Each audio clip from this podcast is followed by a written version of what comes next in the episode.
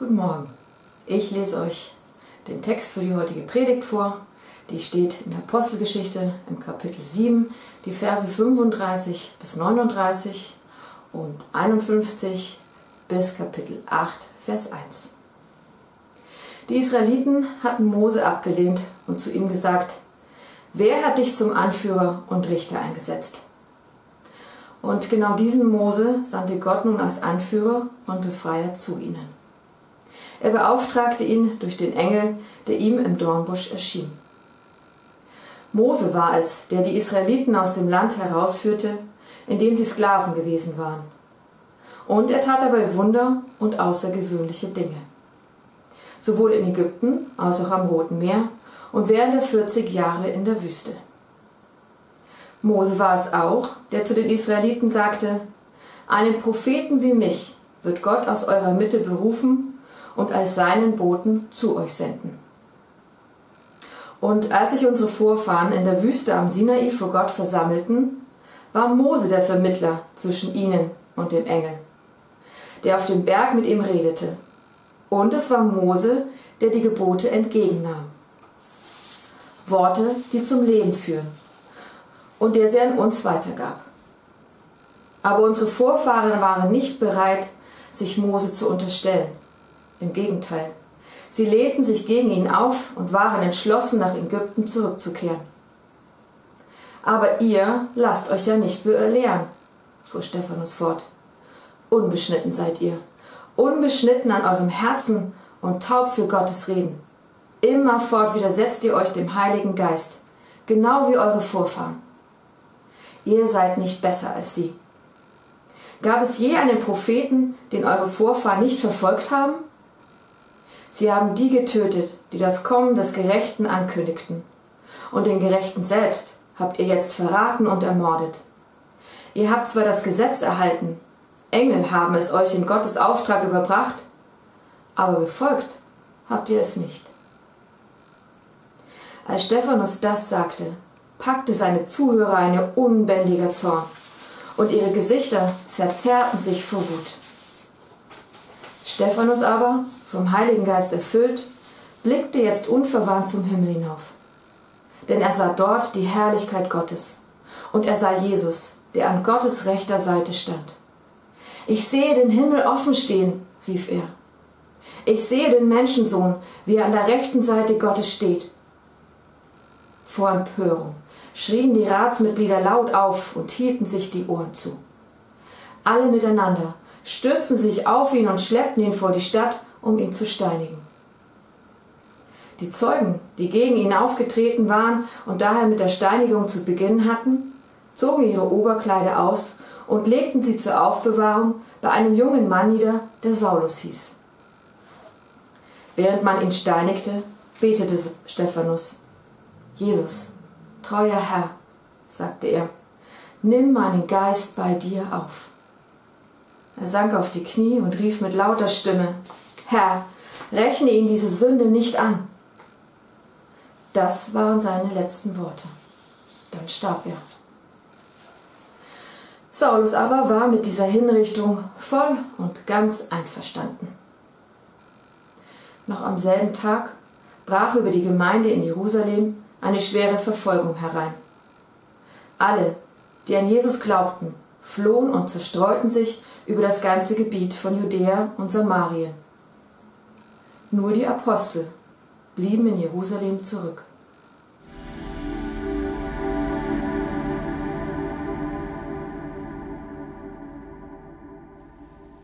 In den 70er Jahren startete Apple in einer Garage. Sie hatten ihren ersten großen Durchbruch Anfang der 80er Jahre nicht nur wegen Steve Jobs, sondern auch wegen ähm, einem Mann namens John Scully.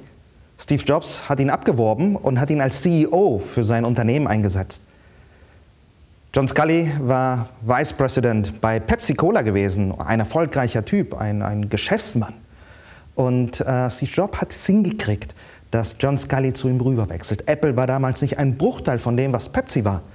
Und das, was John Scully anlockte, war nicht mehr Prestige, mehr Macht. Es war nicht mehr Geld oder mehr Einfluss. Es war eine Frage, die Jobs ihn stellte.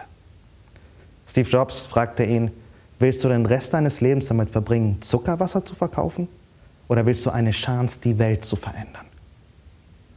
Starke Frage, oder? Es ist die Frage nach dem Sinn, es ist die Frage nach der Perspektive, die Frage nach dem Fokus. Eine Frage, ich glaube, die jeder sich von uns irgendwann mal im Leben stellen sollte. Es ist die Frage nach dem Sinn. Heute wollen wir auch darüber nachdenken. Ich möchte dich einladen und möchte auch die Frage, ja, auch dir stellen. Willst du den Rest deines Lebens damit verbringen, zu tun, was du gerade tust? Oder würdest du gerne die Chance ergreifen, die Welt zu verändern?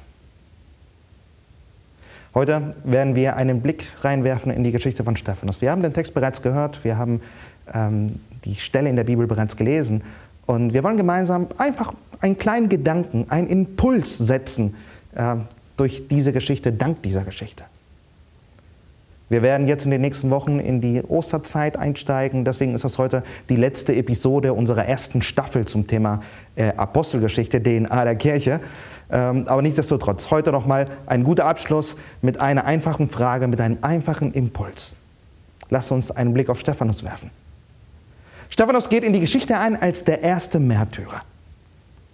Er stirbt. Er stirbt für das, was er glaubt. Er stirbt für das, was tief in seinem Herzen ihn ergriffen hatte.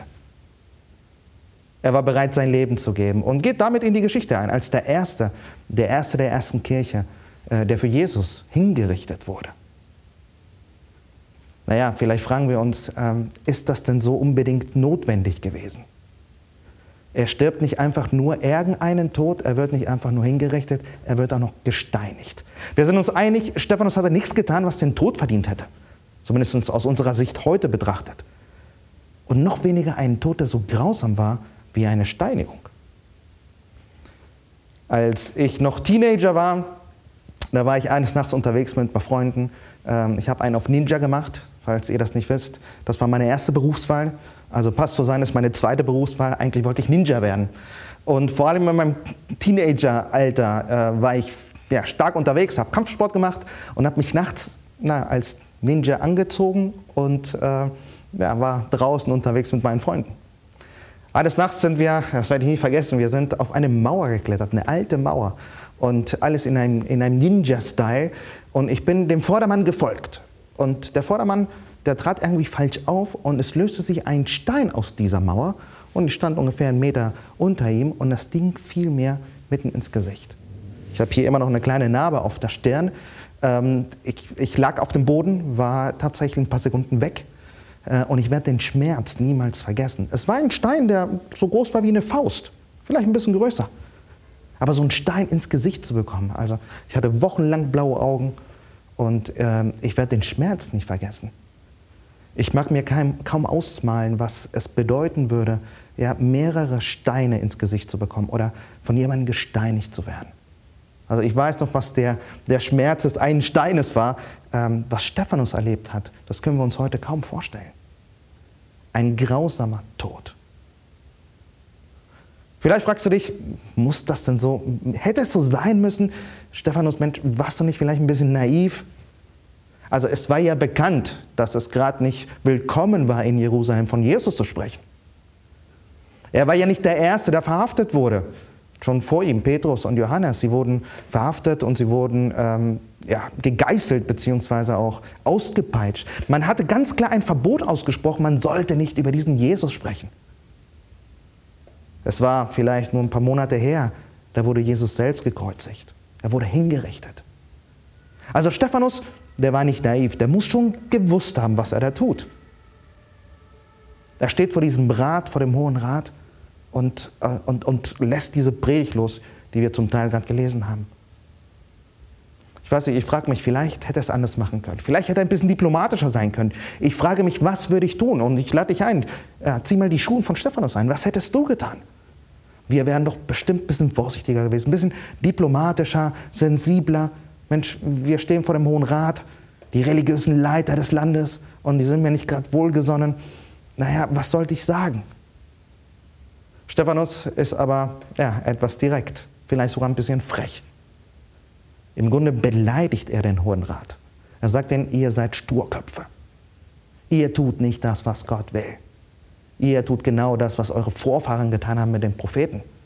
Gott ist euch keine Priorität. Und er beleidigt sie, er stellt ihre religiöse Integrität in Frage, er, er stellt ihre Machtstellung in Frage.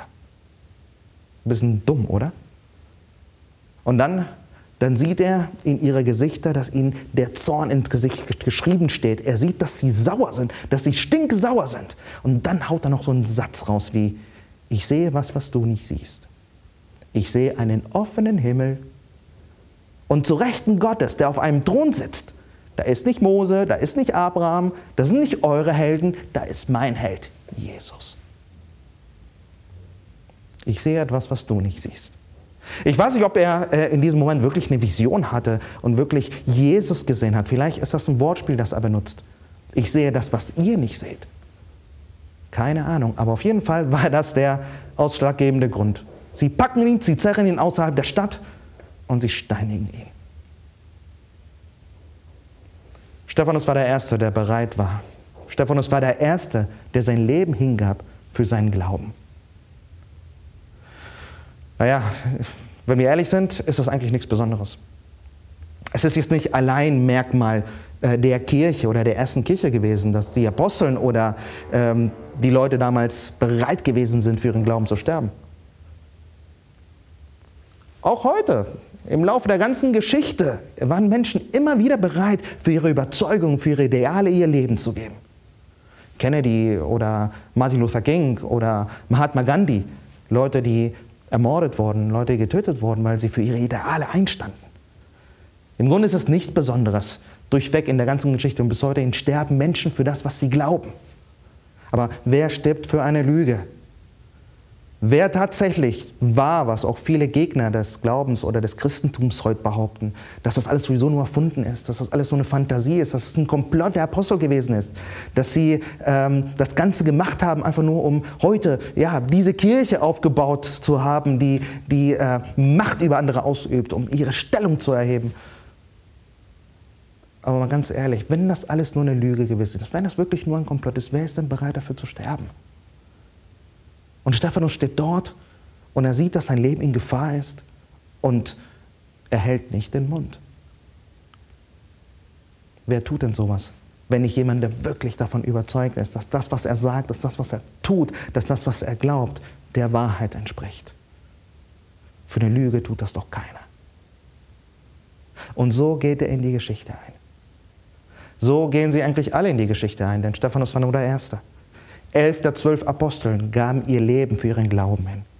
Sie gaben ihr Leben nicht nur für das, was sie glaubten, sondern sie gaben ihr Leben, weil sie nicht den Mund halten konnten, für das, was sie gesehen und erlebt hatten. Sie gaben ihr Leben dafür hin, weil sie anderen Menschen erzählen mussten, was sie mit Jesus erlebt hatten. Elf von zwölf. Und der Zwölfte, der verbrachte den Rest seines Lebens in Gefangenschaft, im Exil wenn ich mir diese Geschichte bewusst mache, wenn ich darüber nachdenke, wenn, wenn, die Frage, die, die kommt dir sofort in den Kopf, Stephanus, warum? Was bewegt dich dazu? Was treibt einen Menschen dazu, sein Leben zu opfern? Was, was würde dich dafür, dazu bewegen, dein Leben zu opfern? Kluger Mann sagte, wenn es nichts gibt, wofür wir bereit sind zu sterben, dann gibt es nichts, wofür wir eigentlich leben. Und ich halte das für eine interessante Frage. Was bewegte Stephanus dazu, sein Leben zu geben? Ich weiß nicht, ob wir eine Antwort dazu finden. Ich würde so gerne in seinen Kopf hineinschauen. Ich, ich würde mir so sehr wünschen, dass wir mehr von, von Stephanus wüssten, dass wir mehr äh, ja, von ihm lesen könnten, aber das können wir leider nicht. Eines Tages werde ich ihn im Himmel dazu befragen, aber ähm, bis dahin haben wir keinen Einblick. Wir haben aber Einblick in das Leben von anderen. Zum Beispiel in das Leben von Ignatius. Ich weiß nicht, ob du den kennst. Ignatius war der zweite Bischof in Antiochien oder auch als Irenäus bekannt. Er stirbt etwa 60 Jahre nach Stephanus, ebenfalls ein Märtyrertod. Was Ignatius oder Irenäus getan hat, war aber, Briefe aus der Gefangenschaft zu schreiben. Und davon sind uns die meisten überliefert. Und ich möchte dir heute den Auszug lesen, der uns ein bisschen Einblick in, in das Herz von Ignatius, einem Märtyrer, verschafft. Er schreibt an die Römer, von Syrien bis nach Rom bestehe ich den Tierkampf zu Wasser und zu Lande. bei Tag und Nacht, gefesselt an zehn Leoparden, das heißt eine Abteilung Soldaten. Diese werden sogar auf empfangene Wohltaten hin noch schlimmer. Unter ihren Unbilden werde ich besser geschult. Aber deshalb, deshalb bin ich nicht gerechtfertigt. Freuen will ich mich auf die Tiere, die für mich bereitgehalten werden. Und ich bete, dass sie sich scharf gegen mich zeigen. Ich will sie noch locken, dass sie mich sogleich auffressen. Verzeiht mir, was mir zum Vorteil ist, weiß ich. Jetzt fange ich an, ein Jünger zu sein. Nichts möge sich um mich bemühen, nichts von dem Sichtbaren oder von den Unsichtbaren, damit ich zu Jesus Christus gelange. Feuer, Kreuz, Kämpfe mit wilden Tieren, Zerschneidungen, Zerteilungen, Zerschlagen der Gebeine, Verzerrung der Glieder, Zermalmung des ganzen Körpers, des Teufels böse Plagen sollen über mich kommen, nur damit ich zu Jesus Christus gelange. Komme, was wolle. Komme der Tod, komme die Folter, komme das Leiden.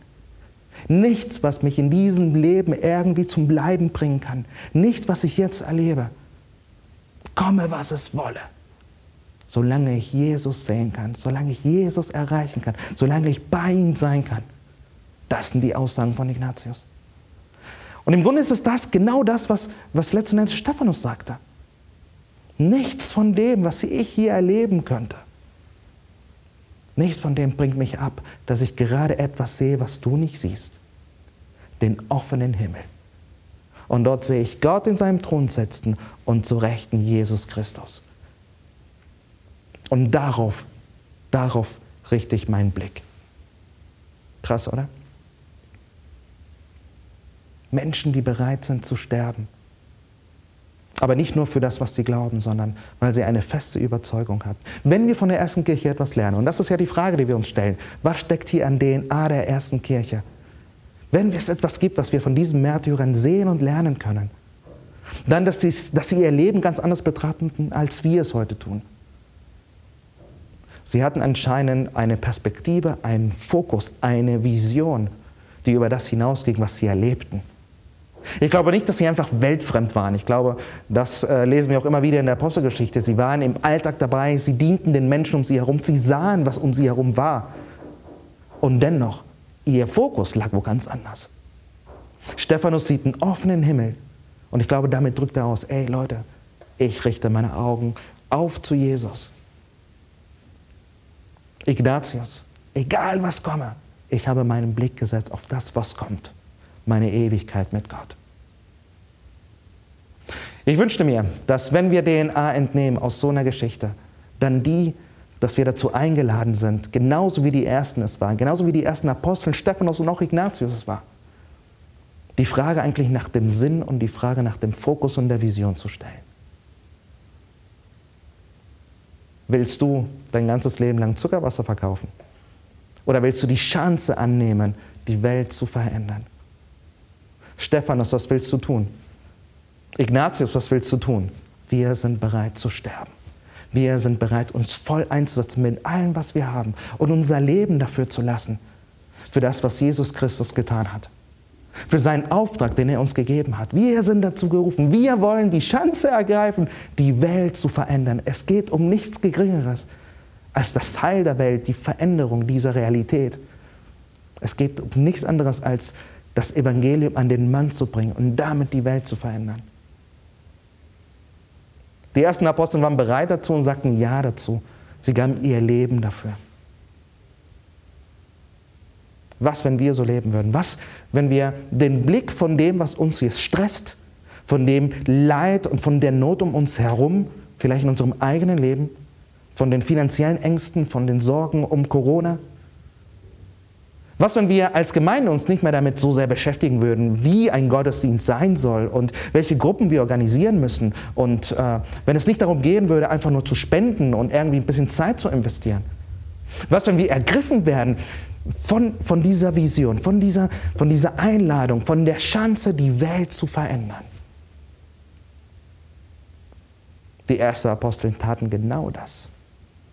Mit ihrer Verkündigung, mit ihren Taten, mit ihrem Einsatz und mit ihrem Leben haben sie die Geschichte der Welt verändert. Sie haben ein Imperium zu Boden gerissen. Das römische Reich ging unter. Das Kreuz erhob sich. Christen, Christen schafften es, dass dieses Imperium sich komplett veränderte. Und sie taten es nicht mit Schwert, nicht mit Schild, nicht mit Kampf. Sie taten es mit ihrem Leben, sie taten es mit ihrer Verkündigung, sie taten es mit dem, wovon sie überzeugt waren. Und sie gaben ihr Leben dafür. Was, wenn wir das tun würden? Erlaub mir, die Frage einfach zu stellen. Womit willst du den Rest deines Lebens verbringen? Willst du nicht vielleicht die Chance ergreifen und Teil dessen werden, wozu Gott uns einlädt? Er hat alles getan, er hat alles vollbracht, er hat alles bereits gegeben, weil er den Plan verfolgt, diese Welt ganz neu zu machen. Und er lädt dich ein und sagt, ey, komm, sei mit dabei. Was, wenn wir diesen Ruf folgen und es nicht mehr die Sorgen, es nicht mehr die Probleme sind? Und ja, das wünsche ich mir. Ihr könnt euch gar nicht vorstellen, wie oft ich nachts im Bett liege und mich stresse über all das, was noch vorliegt, über den To-Dos, die, die To-Dos, die ich zu erledigen habe. Und ich weiß, ich bin dann auch freakig in der Hinsicht. Vielleicht könnt ihr bestens schlafen. Mich sorgen alle möglichen Dinge, auch um Gemeinde herum. Und ich möchte heute stehen und genauso wie Stephanus eigentlich nach oben schauen und sagen, ey, alles egal um mich herum. Ich habe meine Augen, ich habe meinen Blick fest auf diese Ewigkeitsperspektive eingestellt. Ich hebe meinen Blick, ich schaue zum Himmel auf, ich schaue auf Jesus hin. Ich schaue auf diese Einladung, die einmalig ist, diese Einladung, die er ausgesprochen hat, dass ich mitmachen soll bei der Gestaltung dieser Welt und der neuen Welt. Das war DNA der ersten Kirche. Das war das, was die erste Kirche bewegte. Das war das, was sie dazu brachte, auch zu leiden, wenn es nötig war. Unsere Geschichte endet damit, ähm, dass Stephanus gesteinigt wird.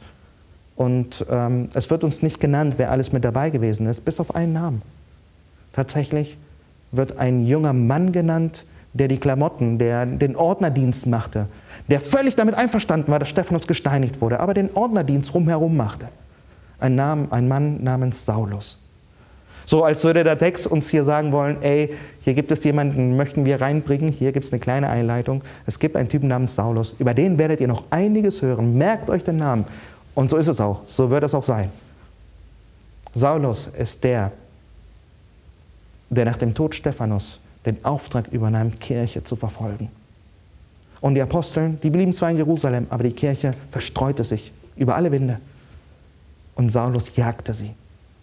Saulus tötete sie. Saulus, der, der eines Tages den Fokus verändern würde. Der, der eines Tages ebenfalls einen offenen Himmel sehen würde. Seine Augen auf Christus setzen würde und die Herausforderung annehmen würde, Welt zu verändern. Der Saulus, der später sagen sollte, da ihr nun also zusammen mit Christus auferweckt worden seid, sollt ihr euch ganz auf die himmlische Welt ausrichten, in der Christus auf den Ehrenplatz an Gottes rechter Seite sitzt. Richtet eure Gedanken auf das, was im Himmel ist, nicht auf das, was zur irdischen Welt gehört. Denn ihr seid dieser Welt gegenüber gestorben. Und euer neues Leben ist ein Leben mit Christus in der Gegenwart Gottes. Der Blick nach oben. Der Fokus auf das, was wirklich Sinn macht. Der Fokus auf die Ewigkeit. Dafür waren sie bereit zu leiden. Ich hoffe, wir müssen es nicht.